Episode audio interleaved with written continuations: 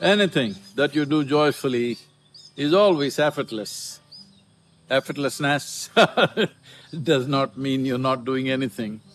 Effortlessness means even if you're active twenty-four hours of the day, at the end of the day you still feel like you've done nothing. This is effortlessness.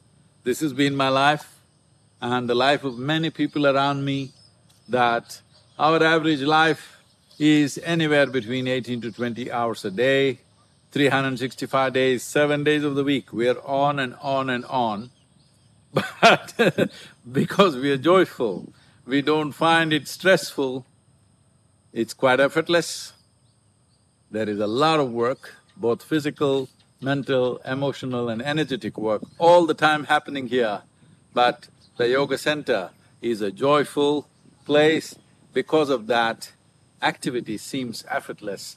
You must bring this into your life because if activity becomes effortful, if activity is bereft of joy, then you find it becomes burdensome and in turn life becomes burdensome. And the most tragic part of this is you will not do many things that you could do. As I've said many times, if you do not do what you cannot do, there is no problem. If you do not do what you can do, that's a disastrous life. And that is what will happen when you're bereft of joy, when life becomes very effortful, you will not do many things that you could do.